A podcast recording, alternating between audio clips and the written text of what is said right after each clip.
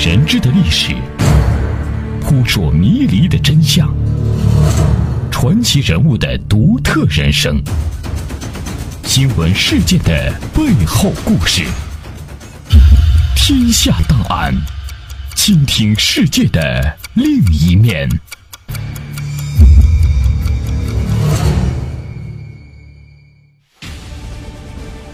这里是天下档案，我是阿东，欢迎大家来到我们的节目当中。天下档案，倾听世界的另一面。财政总长被推上了法庭，而在被告身后却闪现着总统、总理、国会、军阀之间的明枪暗箭。在一个巨大的政治漩涡中，法官们何以自持？本期天下档案，我们为您回顾北洋政府时期王宠惠内阁财政总长罗文干三度被捕案。司法界打响独立战争，相关内容摘自二零一五年一月十三日《看历史》杂志。一九二二年十一月二十五日，京师地方检察厅的检察官胡宝林才上班，就被告知需前往厅长熊元香的办公室。与他同时接到通知的还有同事胡洪恩和胡继。原来，熊厅长交给他们一个特殊的任务。指定三胡出任罗文干签订澳款展期合同案的检察官，而此案的主角罗文干恰好当过胡宝林的法律老师。罗文干和胡宝林的师生之谊是在三年前结下的。罗文干生于1888年，广东番禺人，是留学英国的法学海归。年少得志的他，在民国创立后历任广东省司法司司长、广东高等检察厅厅长。北京总检察厅厅长。一九一五年，袁世凯做起了皇帝迷梦，秉承西方司法精神的罗文干不愿意同流合污，于是写了告假书，携家眷飘然南归。袁世凯死后，罗文干回京复职。随后，北京政府成立修订法律馆，罗文干出任副总裁。一九一九年巴黎和会时，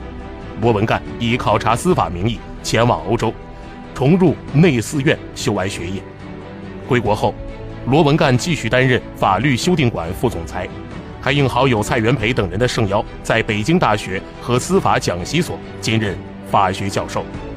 那一年，胡宝林正在司法讲习所深造，而比较刑法课的老师就是罗文干。罗文干给胡宝林等学生讲了一年课后，就出任大理院副院长，并在次年的华盛顿会议上。以法学知识帮助中国代表团力抗列强，名噪一时。一九二二年四月，第一次直奉战争爆发，直系军阀获胜，引发北京官场大洗牌。直系将领吴佩孚为实现统一江山的目标，操纵出笼了好人政府。罗文干被罗志进、王宠惠内阁，任财政总长，但一场震撼全国司法界的牢狱之灾也随之而来。一九二二年十一月十八日晚，北京东厂胡同黎元洪的宅邸，来了三个不速之客。他们是众议院议长吴景莲、副议长张伯烈和华裔银行买办李品仪。三人来势汹汹，见到李总统后，便指责财政总长罗文干擅自签订澳国借款展期合同，使国家损失达五千万元。在向黎元洪递交的公文中，他们列举了罗文干的三点违法之处：一、澳国借款经巴黎和会决定，已作为赔偿中国的一种债票，不需要签订新约换发新债票；二、罗文干贪污受贿，证据是华裔银行支付的三张支票，分别为八万英镑、三万英镑和五千英镑；三、新合同事先未提交国务会议讨论，没有呈请总统和国会同意，手续不大。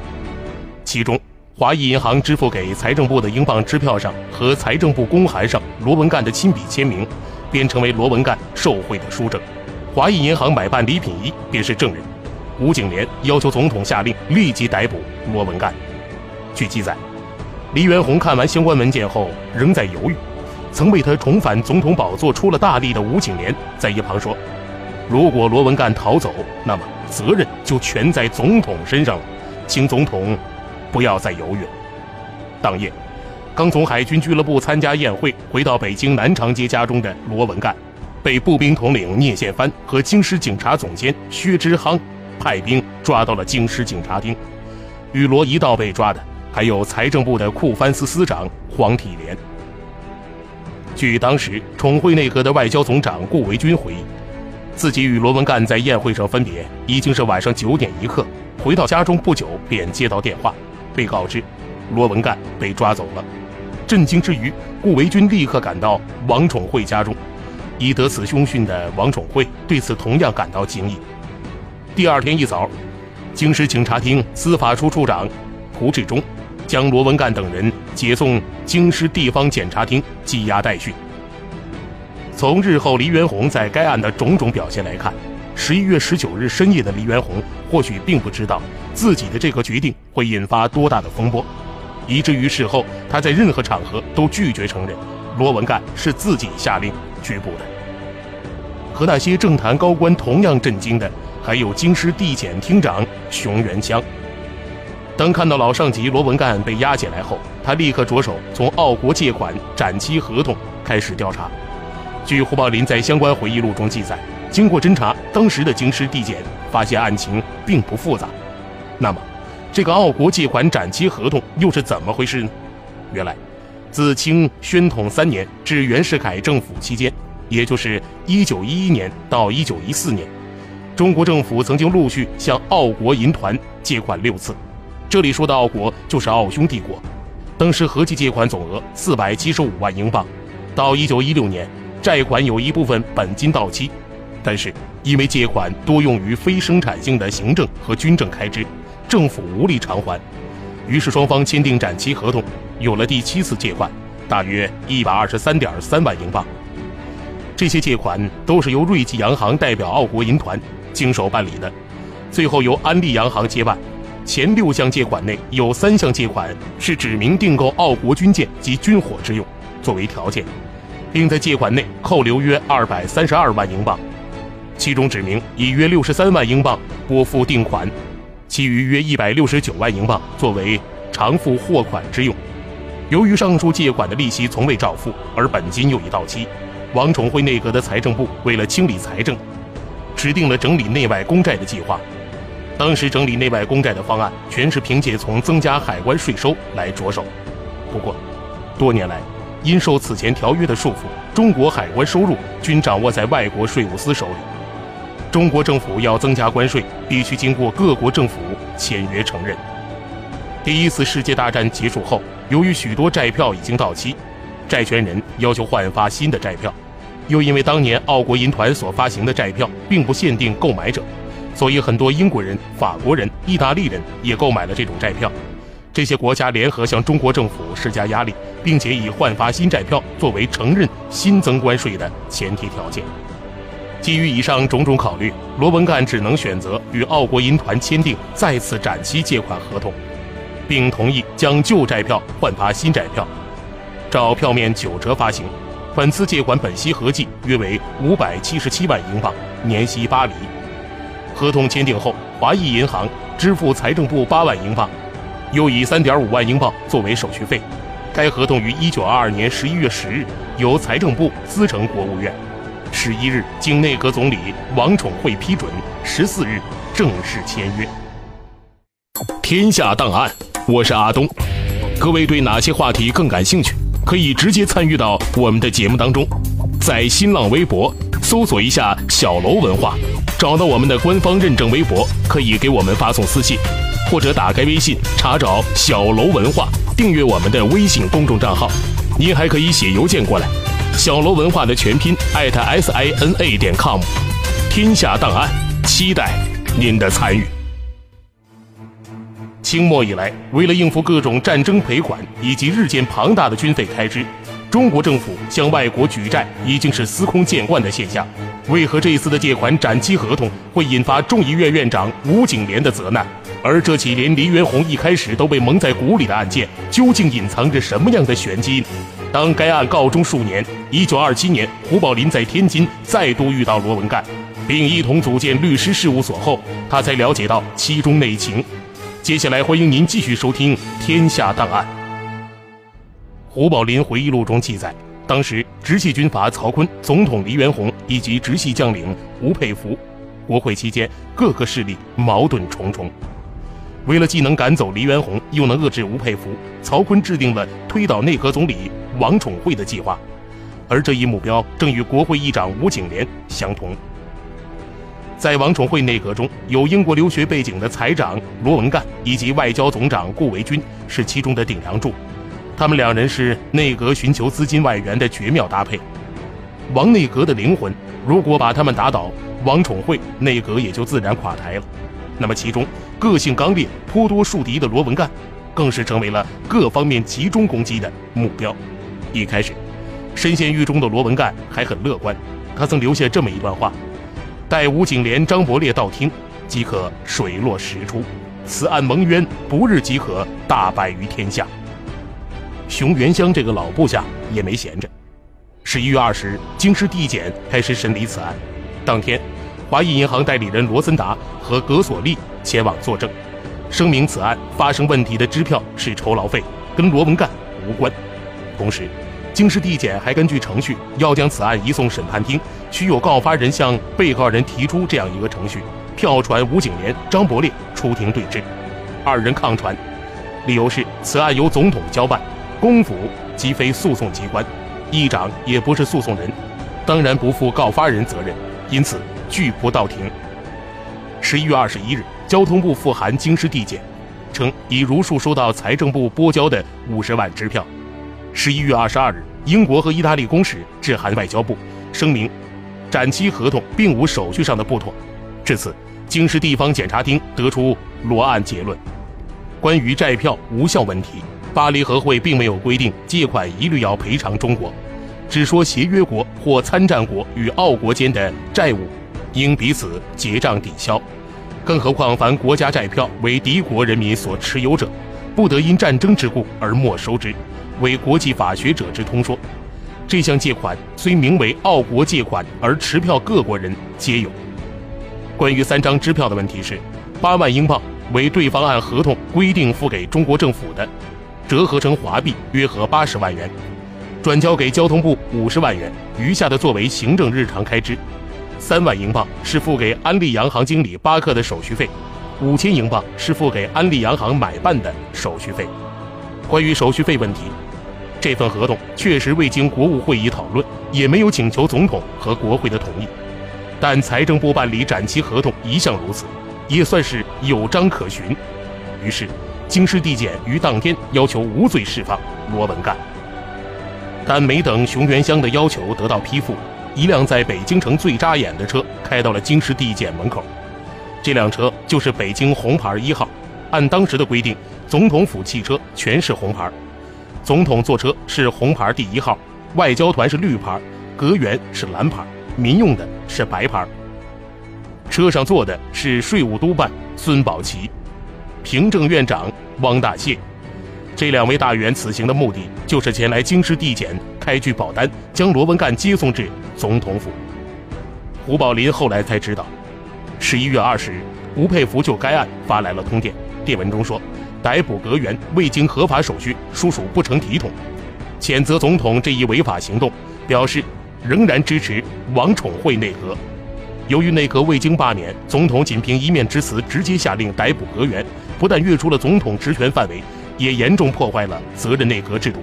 所以各方对黎元洪都表达了极大不满。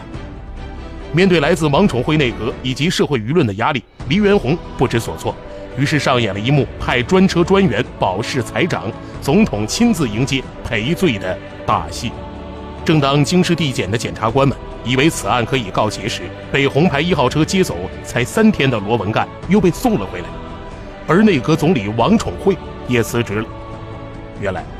继吴佩孚发出支持罗文干、谴责黎元洪的通电后，直系另一大佬曹锟也介入了此案。十一月二十三日，曹锟打来电报说，罗文干受贿渎职、丧权辱国，建议组织特别法庭进行彻底追究。电报发出后，直系十一个省区的将领王承斌、齐燮元、蔡成勋、田中玉等纷纷响应。与此同时，天安门前还出现了三千多人参加的群众集会，声讨罗文干、黄体廉，要求严惩逮捕王内和其他成员，比如内务总长孙丹林、交通总长高恩洪以及顾维钧、康尔和等人。正当黎元洪举棋不定之时，十一月二十五日，吴佩孚突然跌软，发通电声明：第一，与王宠惠素不相识，仅仅是在觐见大总统黎元洪时见过一面；第二，是对罗案罪犯成立与否毫无成见，只是认为手续错误。最后表示对曹巡阅使始终服从，对元首始终拥护。当王宠惠辞职之后，金宝派借罗案倒戈的目的算是达到了。罗文干自然又被送回了北京地检。尽管连王宠惠都感到大势已去，但是京师地检却仍旧依照法律程序对罗文干进行调查。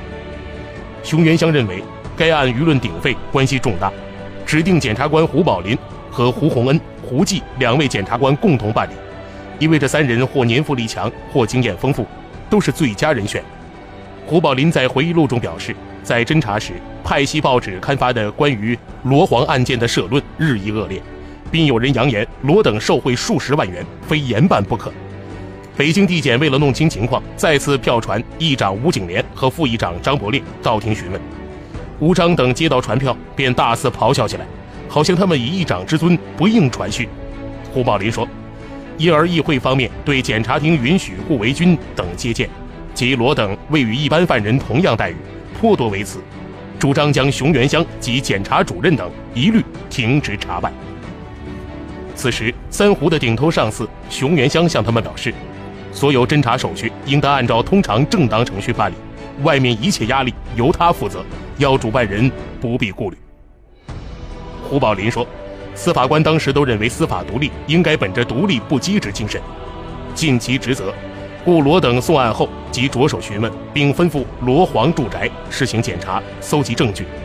侦讯案内有关人员，调查各有关事件，并调集财政部有关文卷予以审阅。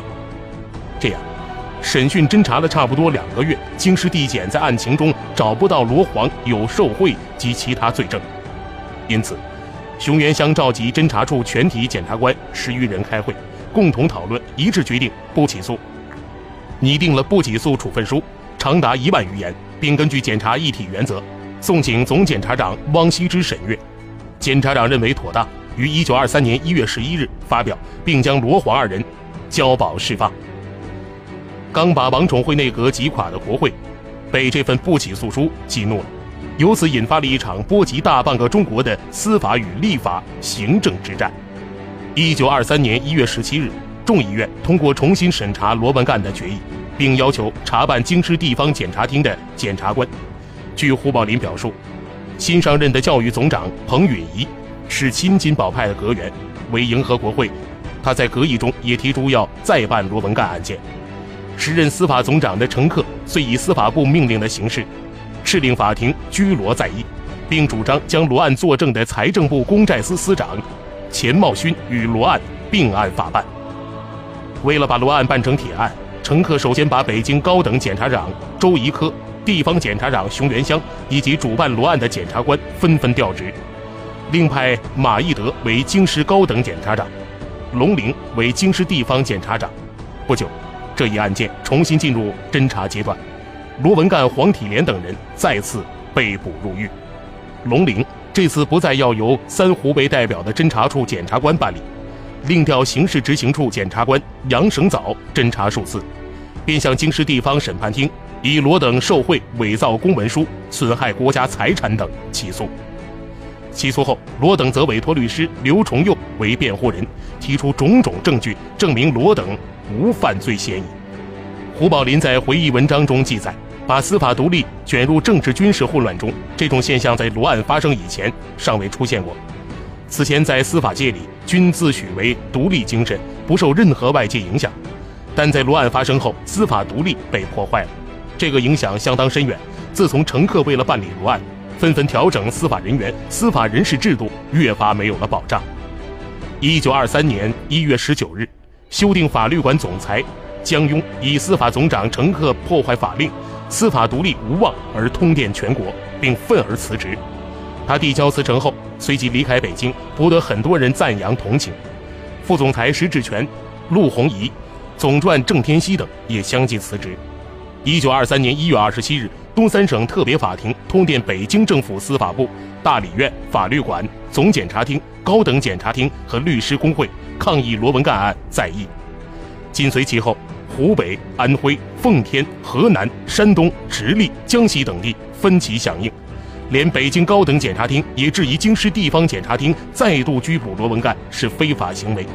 一时间，司法部四面楚歌。可是，年轻时曾参与过黄花岗起义的司法总长陈克不为所动，并继续施压，将大理院院长董康降为法权讨论会副会长，将北京司法机关若干重要岗位换成了自己的亲信把持。补送申请罗案再议理由书于法庭，并斥责东三省特别法院以职务外干预、指斥司法长官为由，将院长李家敖撤职，调陈克正顶替其职。这一年的二月二十八日，他又下令撤换直隶、湖北两省司法人员。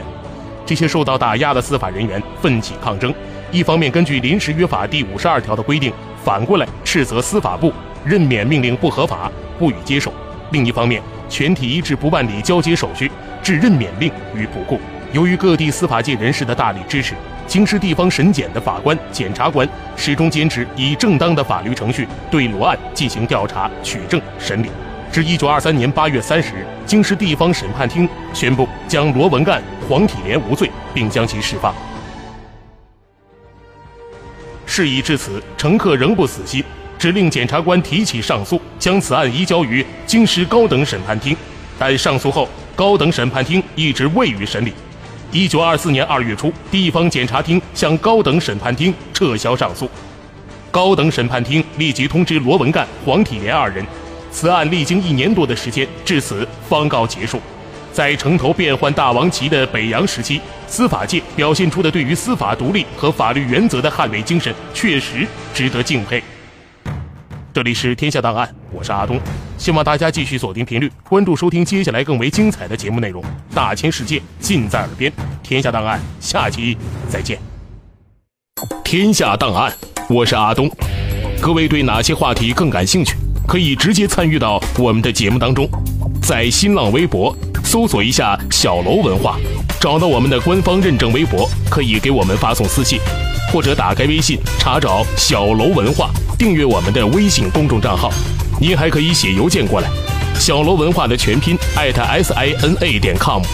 天下档案，期待您的参与。